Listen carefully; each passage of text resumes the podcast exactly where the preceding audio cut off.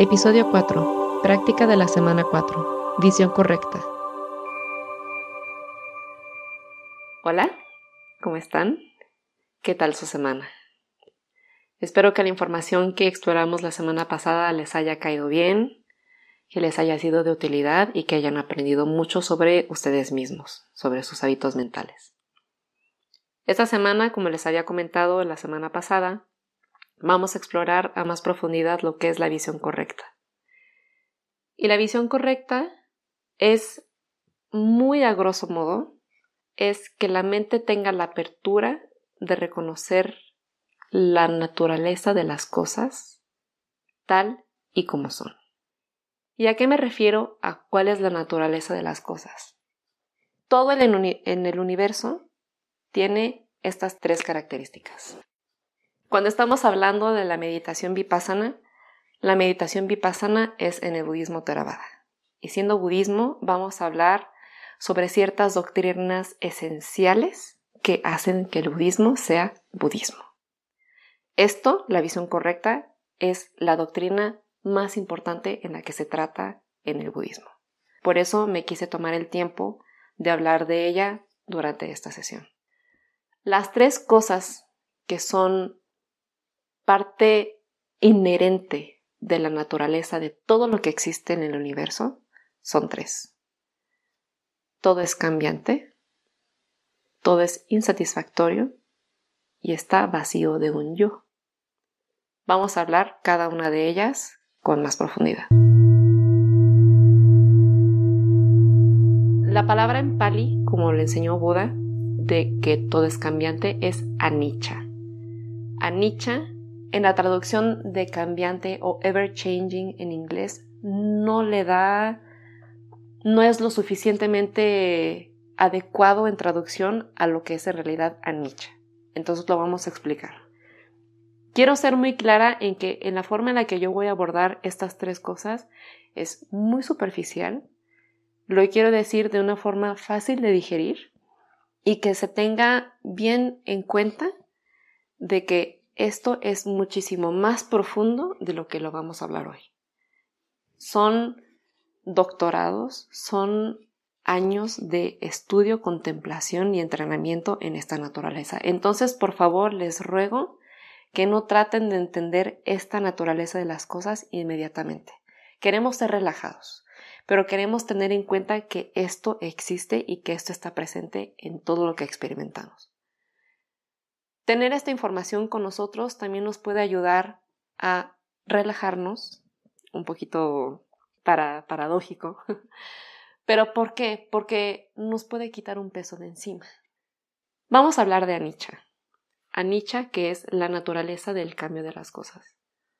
Nosotros podemos reconocer el cambio, que todo cambia, en absolutamente todas y cada una de nuestras experiencias, y en todas y cada una de las cosas que nos rodean. Todo está constantemente cambiando. Nuestro cuerpo cambia desde que nacemos hasta este momento o hasta nuestra muerte. Nuestro cuerpo está constantemente cambiando. El universo se está expandiendo, el sol se está quemando. Las aguas del mar se están moviendo. La sangre en nuestro cuerpo está transitando. Si yo tomo un algo, un objeto físico, y lo toco y lo manipulo y lo muevo y se usa y hace, cambia. Y nosotros este cambio, la naturaleza de Nietzsche en nosotros mismos, lo podemos reconocer en nuestros pensamientos. Anicca es que surge y pasa, que todo tiene un inicio y un final. Nuestros pensamientos vienen y se van. Nuestras emociones surgen, tienen su momento de, de vibración y pasan. Nosotros nos podemos regocijar en la idea de que nada es para siempre. El dolor que podamos llegar a sentir no es eterno. Todo lo que sea que estamos viviendo va a pasar. Naturalmente, en nuestra vida tenemos un inicio, un tránsito y un final. Yo no quiero que se vea a Nietzsche como un motivo de crisis existencial de es que para qué, si todos nos vamos a morir, por qué me junto con alguien, si la relación se va a terminar, por qué algo si va a acabarse, ¿no? eso es algo que nosotros queremos entender de que para poder gozarlo, para poder amarlo y para poder ser compasivos, porque si nosotros estamos o evitando las cosas porque se van a terminar, entonces nos estamos privando de aprender y de cultivar el amor. ¿Sí? Queremos reconocer esta naturaleza de que porque se va a terminar, quiero aprender de ello. Todo cambia, todo surge y todo pasa. Las relaciones, nuestros cuerpos, nuestros pensamientos, nuestras emociones, las cosas que tenemos, todo a mi alrededor tiene esa naturaleza de que surge, transita y pasa. Y quiero decir que nos podemos regocijar en esta tranquilidad de que no importa el dolor que nosotros estemos pasando, podemos tener la tranquilidad de que se va a terminar eventualmente. Y queremos, como hablamos en la clase pasada, queremos tener nosotros la apertura y la disponibilidad, la actitud y el pensamiento correcto de ver esta naturaleza en todo lo que estoy experimentando. El surgir, estoy poniendo atención, viene, lo estoy viendo en su tránsito y lo veo que pasa.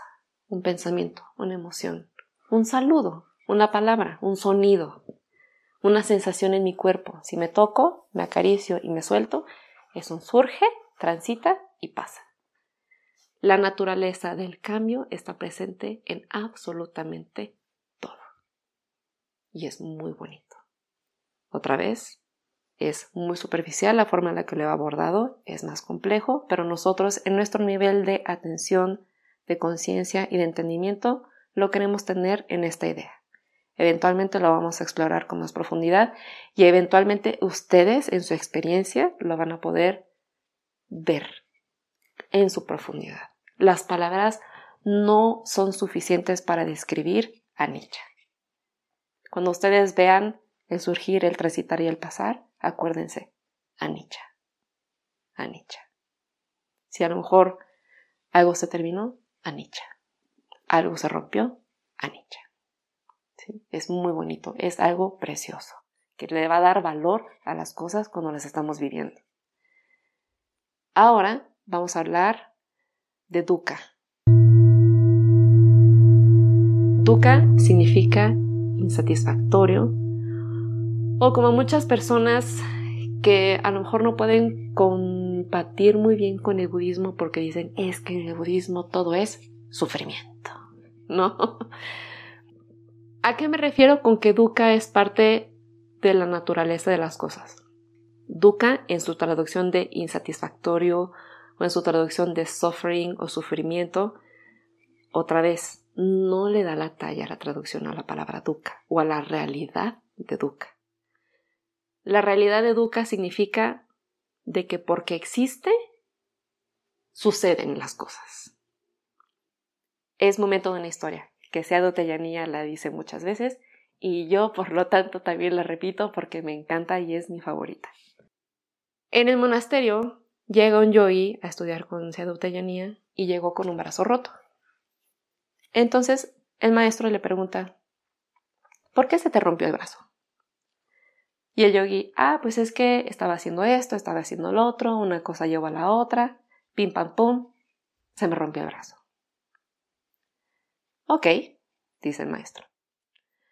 Normalmente cuando tú vas a quedarte al, monasterio de Seadu Teyanía, donde él enseña, para poder aprender o poder tener una buena idea de cómo hacer esta práctica meditativa, pues te quedas mínimo un mes. Es lo que se necesita para poder agarrarle bien la onda.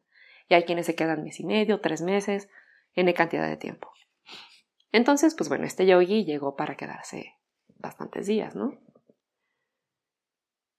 Pasan un par de semanas y el maestro se acerca con él y le pregunta, ¿por qué te rompiste el brazo? Es muy importante la forma en la que estamos verbalizando las cosas. ¿Por qué te rompiste el brazo? Y ella se queda así de, pues ya le había platicado, a lo mejor se lo olvidó, le voy a volver a contar. Pues estaba haciendo una cosa, esto, pam, pim, pam, pum, se me rompió el brazo se me rompió el brazo. Me rompí el brazo. Ok, dijo el maestro, y continuó. Y un par de semanas más, o unas semanas más, el maestro se le vuelve a acercar y le vuelve a preguntar, ¿por qué se te rompió el brazo? Y el yogi dijo, a ver, ¿qué está pasando? no, pues teacher, como ya le había contado, creo que ya le había dicho un par de veces anteriormente, pero pues bueno, estaba haciendo esto, lo otro, una cosa llegó a la otra, pim pam pum, y me rompí el brazo. Y el maestro, en su eterna sabiduría, le dijo, yo ya sé la historia de cómo fue que te rompiste el brazo, pero yo quiero saber si tú sabes por qué se te rompió el brazo. Y el yogi se queda así de, ¿what? Y no supo qué contestar. Es como, no sé. Y el maestro le dijo, pues porque tienes un brazo. ¡Pum! Mira, hasta se me pone chinita la piel, ¿no? Y aquí estamos hablando de Dukkha. Dukkha, por supuesto, es muchísimo más complejo. A lo mejor en este punto que se los estoy explicando no está muy bien entendido porque es hasta donde yo puedo entender Dukkha. Pero Dukkha es en la insatisfacción de que porque existe algo le va a pasar. A todo. Desde lo más grande del universo hasta lo más pequeño. Ducas en, en las enseñanzas dicen es el sufrimiento o el pesar de estar con gente con la que no quiero estar. Que ahí está la persona que me cae mal, es como, aquí está este chaval, no, qué pesado. Y estás como con un grupo de personas que están haciendo ruido y están no sé qué tanto y va, va. Y entonces, ay, estas personas, ay, no. La insatisfacción de estar presente ahí donde es incómodo. La insatisfacción de estar separados de las personas que amamos. Ay, me gustaría estar con tal. Ay, cómo extraña personita de tal. Ay, es que se murió esta persona y la extraño mucho. El dolor de la separación, ¿no? El no estar con alguien a quien tenemos un apego, a quien amamos. La insatisfacción de querer cosas, de querer, de buscar, de que no sea suficiente. Y que cuando tengamos las cosas, que estas cosas se pierdan, se rompen, se gastan, las roban, algo les pasa a esas cosas. Porque existen esas cosas pueden pasar. La insatisfacción de envejecer. Y no me refiero a ser viejitos, a que desde el momento en el que nacemos y todas nuestras vidas, ese momento de envejecer es duro. A lo mejor en la edad en la que estamos, pues podemos reconocer que empieza a doler aquí, empieza a doler allá, la mente ya no nos funciona a lo mejor de cierta manera, qué está pasando con el cuerpo, ¿no? El envejecer, el cambiar en la nicha de nuestro cuerpo. Y el no aceptar también esto, esta realidad de que, pues, tiene un cuerpo que está propenso a enfermarse. ¿Sí? La, insatisfacción de estar enfermo, de querer estar sano. ¿Sí? Es una dualidad. En el budismo siempre son las dos cosas, el querer y el no querer. Es un empuja y estira, empuja y estira.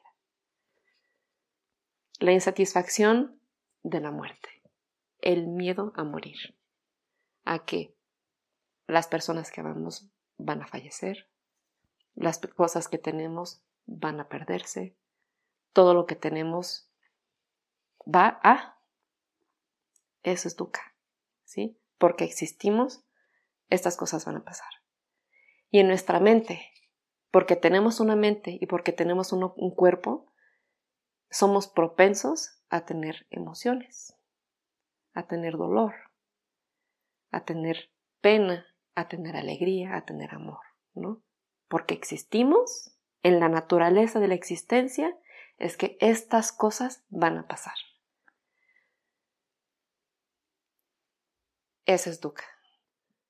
Cuando nosotros estamos en nuestra atención, podemos ir reconociendo que cuando duele el cuerpo, la mente lo puede empujar. Decir, que me está doliendo, no me gusta el dolor.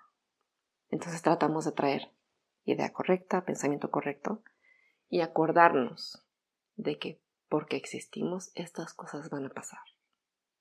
Es hacer las paces con esta naturaleza. Para eso es la atención también. Hacer las paces. No queremos el fatalismo eterno de la idea preconcebida del budismo de que todo es sufrimiento. Lo que hace el budismo es de que nos hace reconocer que esto existe, pero que a través de la meditación y de la atención es que nosotros aceptamos esta verdad y como aceptamos esta verdad, no sufrimos a causa de ello. Es, uno, la realidad de que el sufrimiento, el dolor y la insatisfacción existe. Dos, qué es lo que nos está haciendo sufrir, lo que nos duele y lo que nos hace sentir insatisfechos. La que sigue es que hay una manera en la que no suframos a causa de eso. Es la realidad. Y si nosotros, o sea, lo podemos a lo mejor hasta cierto punto entender este, intelectualmente de que, pues sí, ¿no? Todos nos vamos a morir. Pues sí, todo cambia. Pero cuando nosotros en nuestra atención nos estamos dando cuenta de el surgir, transitar, pasar de nuestros pensamientos, en el, en el dolor, en el sufrimiento que nos traen nuestros pensamientos con las emociones, lo reconocemos y decimos, ok, pues sí. Aceptamos de que, pues sí, esto es su naturaleza. Y a lo mejor puede doler, pero no sufrimos a causa de ello, porque el dolor es parte de la naturaleza de la existencia. El sufrimiento es algo que ya muchas veces es una elección. Y esa elección muchas veces viene a raíz de la ignorancia, de la ignorancia de que en este momento la mente no está aceptando que esta es su naturaleza. Sí duele y sí se sufre y es normal, está bien. Sí, sí duele y sí se sufre.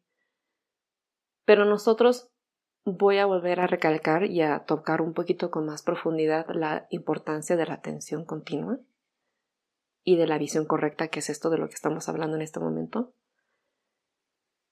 Si nosotros empezamos a hacer las paces con esta realidad en las cosas más pequeñas, en este caso, en mi caso, o a lo mejor con personas que nos estén escuchando que estén jóvenes, que estén saludables, que su cuerpo esté funcionando bien, que estén en una circunstancia buena, cómoda. Si nosotros desde este momento empezamos a practicar y a entender la realidad en cosas sencillas, en nuestro pensamiento, en nuestra respiración, en el inhalar que surge y en el exhalar que pasa, en el querer inhalar y en el querer exhalar. Dukkha Anicca está presente en eso. Entonces, si podemos reconocer la naturaleza en estas cosas sencillas, en nuestros pensamientos, en emociones relativas sencillas que pueden surgir, entonces conforme vayamos cambiando nosotros y nuestras relaciones vayan cambiando y nuestro entorno vaya cambiando, cuando sea un cambio más grande, como perder salud, un cambio más grande, como que nos roben, un cambio más grande, como cosas más fuertes, nosotros estamos empezados a estar hechos a la idea de que esto es algo que puede suceder. Y puede doler, pero no sufrimos mucho a causa de ello porque estamos haciendo las paces con esa naturaleza. Yo no estoy minimizando el sufrimiento de absolutamente nadie, porque el dolor existe. Pero nosotros queremos estar preparados a que cuando lleguen cosas más grandes y más fuertes que nosotros mismos, estemos listos a enfrentarlas. Y a lo mejor no lo vamos a estar. Y entonces en ese momento cuando venga, vamos a decir de que, pues, este es el dolor, esto significa el vivir. Esto es toca. Hay una diferencia muy grande entre ser ecuánime y ser indiferente. Cuando nosotros empezamos a entender esta realidad de las cosas y suceden, podemos ser ecuánimes. De que sí, esta es la naturaleza. A muchas personas les va a costar trabajo entender nuestro nivel de ecuanimidad ante esta realidad. ¿Por qué? Porque existe una expectativa sobre cómo debes de reaccionar ante las cosas. Y esa es una presión, esa es una idea que la mente tiene de cómo deben de ser. ¡Qué fuerte! debes estar muy triste, debes estar muy enojada. Es como, ok, una mente que no tiene un entrenamiento, un entendimiento hasta cierto punto de que esta es la naturaleza de las cosas y que va a pasar, entonces, ¿cómo va a reaccionar? Se va a enojar, se va a entristecer, va a tener un luto, va a tener un proceso. Pero hay que aceptar que no todas las personas pueden entender que nosotros lo entendemos de esta manera. Yo sé que existen muchas preguntas. Como les dije al principio, le estoy tocando con mucha superficialidad, incluso creo que ya me fui un poquito más allá de lo que debí. Pero quiero que lo tengan muy en cuenta, ¿ok? Vamos a seguir practicando. No quiero que nos clavemos demasiado en es que el sufrimiento está en todas partes y es que sufrimos. Ahorita en el nivel intelectual lo queremos tener suavecito, ¿sí? Lo queremos aplicar suavecito a nuestra práctica meditativa. ¿Me duele la rodilla? Pues sí, ¿no? Porque tengo una rodilla me va a doler. Es que me duele, o sea, estoy triste. Pues sí, porque tengo una mente y tengo un cuerpo, es que me va a doler, es que se siente, ¿no? Eso lo podemos aplicar suavecito con Duca. No nos calaremos mucho. Más tarde vamos a hablar un poquito más a profundidad porque otra doctrina muy, muy importante en lo que es el budismo es la doctrina del karma. Y en la doctrina del karma explica de por qué queremos nosotros tratar de cortar con el sufrimiento. ¿Sí? El karma, el samsara, etc. Algunas personas que estén escuchando ya saben lo que es un poquito el karma, ya saben un poquito lo que es el samsara, pero eso es harina de otro costal pero es la misma harina. Ahorita esto es lo que nosotros necesitamos saber. Y vamos ahorita a tocar Anata, que es... es muy complejo. Es muy profundo. No quiero generarles a nadie una, una crisis existencial. Por favor, tómenselo con mucha ligereza. Anata, en su traducción, es que está vacío de un yo. Filosóficamente, vamos a hablar ahorita de una filosofía. ¿sí? A lo mejor a Nietzsche y Duca es muy fácil ver su naturaleza en las cosas. Pero de Anata, que, que no exista un yo, que no exista un alma, ya es un tema un poquito más filosófico, ¿no? No nos queremos clavar. Nosotros en esta práctica meditativa como lo voy a tomar es únicamente para nuestra práctica meditativa. No estoy diciendo que esto es anatta. Si cada quien quiere hacer su investigación sobre lo que es anatta, A-N-A-T-T-A,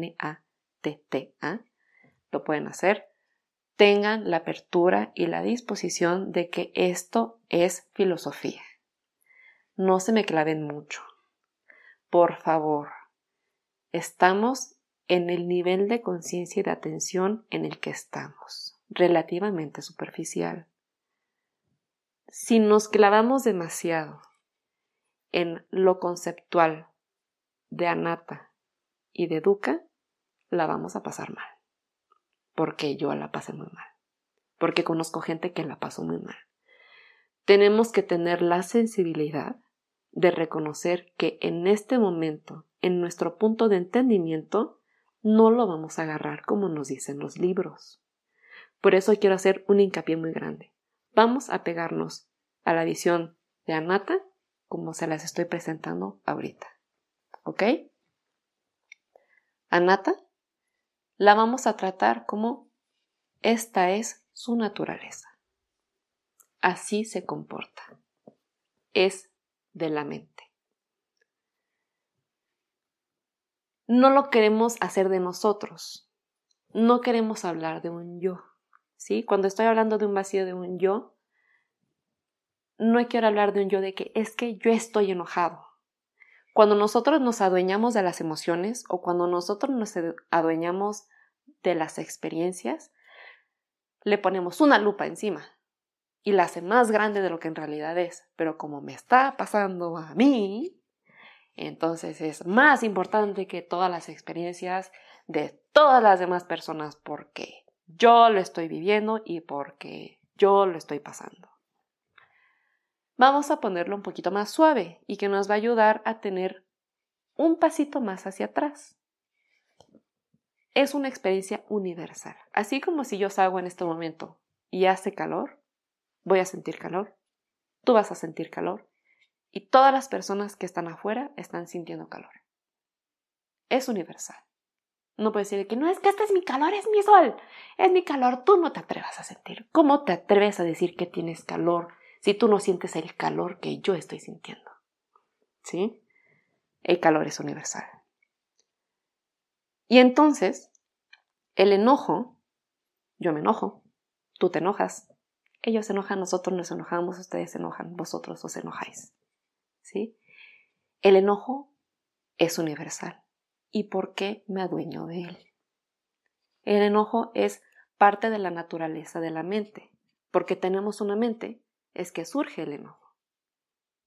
Entonces, así es como nosotros podemos tomar el concepto de anatta, de que es la naturaleza.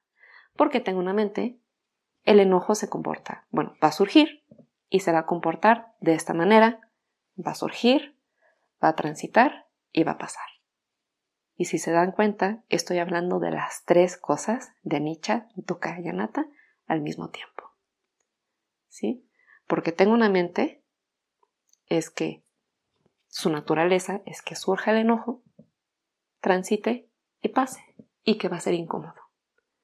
Y así con todas las emociones.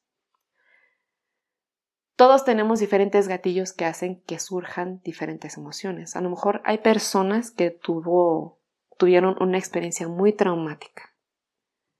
Otras personas que tuvieron una experiencia muy suave independientemente de las experiencias que hayan, hayan, pasado, porque a lo mejor las experiencias pueden ser diferentes en los individuos, al final la naturaleza de la mente es sentir una emoción. Y la emoción es parte de la universalidad. ¿sí? Yo no digo que porque tú tuviste un momento traumático muy grande, tu enojo sea diferente al otro, de otra persona. El enojo sigue siendo el enojo a lo mejor tiene diferentes pensamientos, a lo mejor tiene diferentes gatillos, pero el enojo sigue siendo enojo.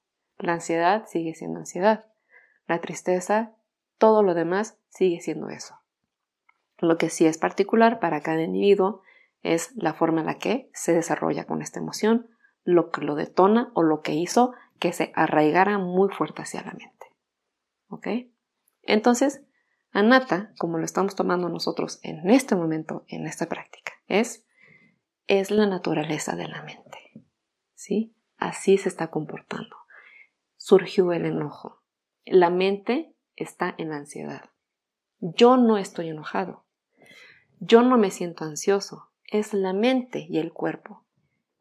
Muchas causas pueden dar efectos que hacen que esto sea de esta manera. Causa, efecto. Pensamiento, emoción. Emoción, pensamiento. Experiencia externa, pensamiento, emoción. Es separar el yo de la mente de la experiencia. Que la mente lo está viviendo. Relajadamente. Queremos ser relajados. Por favor, no queremos estar muy tensos, no queremos de repente cambiar nuestro vocabulario. Surgió el enojo en mí cuando tu enojo me dijo estas cosas. O sea, también relajados, no se tomen tan en serio. Eso, muy importante, bien, bien, bien importante. Duca, Anicha y Anata, ustedes, no se tomen tan en serio. Sean relajados. Vivan.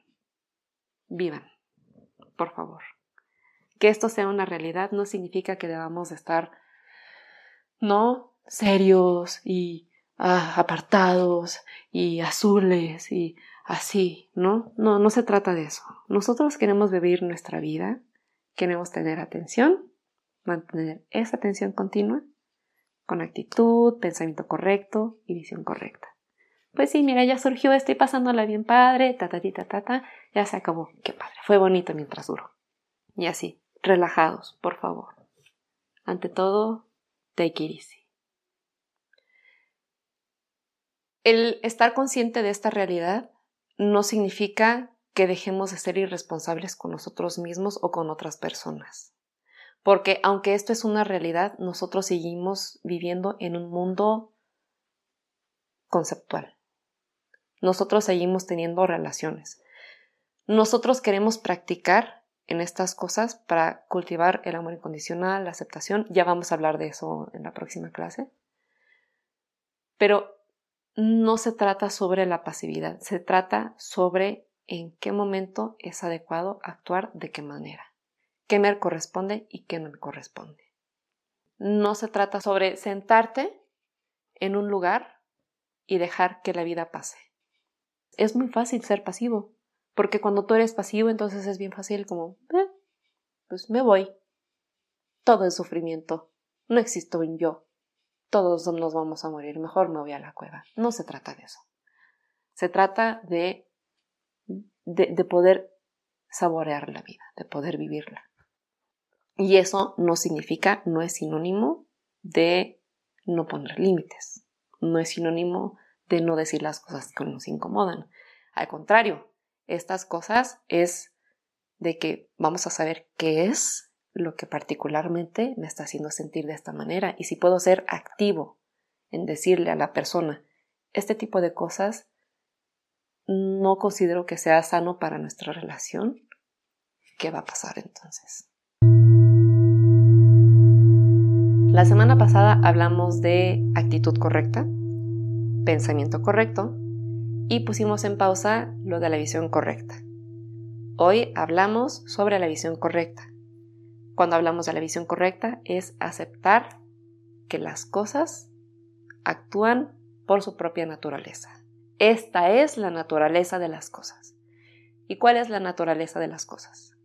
Que están en constante cambio, surgen, transitan y pasan, que son insatisfactorias, que por el hecho de que existimos, que tenemos un cuerpo, es que nos vamos a lastimar, vamos a enfermar, vamos a sentir emociones.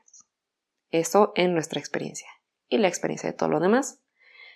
Y que yo no, no tiene nada que ver conmigo, Anata, ¿sí? Que es algo que está pasando en la mente, algo que es la naturaleza de la mente, porque está la mente, está la emoción, y la emoción actúa de acuerdo a su naturaleza, ¿sí? Esa es la naturaleza de todo. La visión correcta es reconocer que todo lo que estoy viendo tiene estas tres cualidades. Entonces, vamos a unificar lo de la semana pasada con esta semana, con algo que dice Sayadaw Butayani. Nosotros, en esta práctica vipassana, queremos tener atención, mantener esa atención continua y tener la visión correcta. En esto se resume esta práctica vipassana. Eventualmente vamos a ir hablando de más información que nos va a ser muy útil para nuestra práctica. Pero a grosso modo son estas tres cosas. Atención, atención continua y visión correcta. La naturaleza de las cosas. Mi recomendación para esta semana es que vamos a relajarnos. Esto de lo que acabamos de hablar el día de hoy es una parte realidad otra parte filosofía. Vamos a acordarnos de esto, ¿sí? Vamos a mantener nuestra atención. ¿Qué está haciendo la mente? ¿Cómo me siento? ¿Qué estoy haciendo? Mantener la atención continua. Y que en las experiencias que estoy revisando, reconocer en algunos momentos si lo que acabamos de hablar de esta naturaleza está presente en este momento. Vamos a inhalar y exhalar. Surge y pasa revisar en nuestros pensamientos cómo surgen, transitan y pasan. Esa es su naturaleza. Espero que tengan una muy bonita semana. Por favor, cualquier pregunta, cualquier duda, siéntanse con la libertad de escribirme a mis redes sociales que están en la descripción del, del podcast. o mándenme un correo electrónico a nadia.bm, b de burro, m de mamá, arroba gmail.com. Estoy abierta a contestarle sus preguntas. Tengan la apertura de que todavía nos falta mucha información, apenas estamos en la semana 4 y que falta un caminito por recorrer, ¿ok? Hasta este momento queremos empezar a tener esta información en nuestra mano. Les deseo mucha atención, mucho amor, mucha paciencia, relájense y nos escuchamos la próxima semana.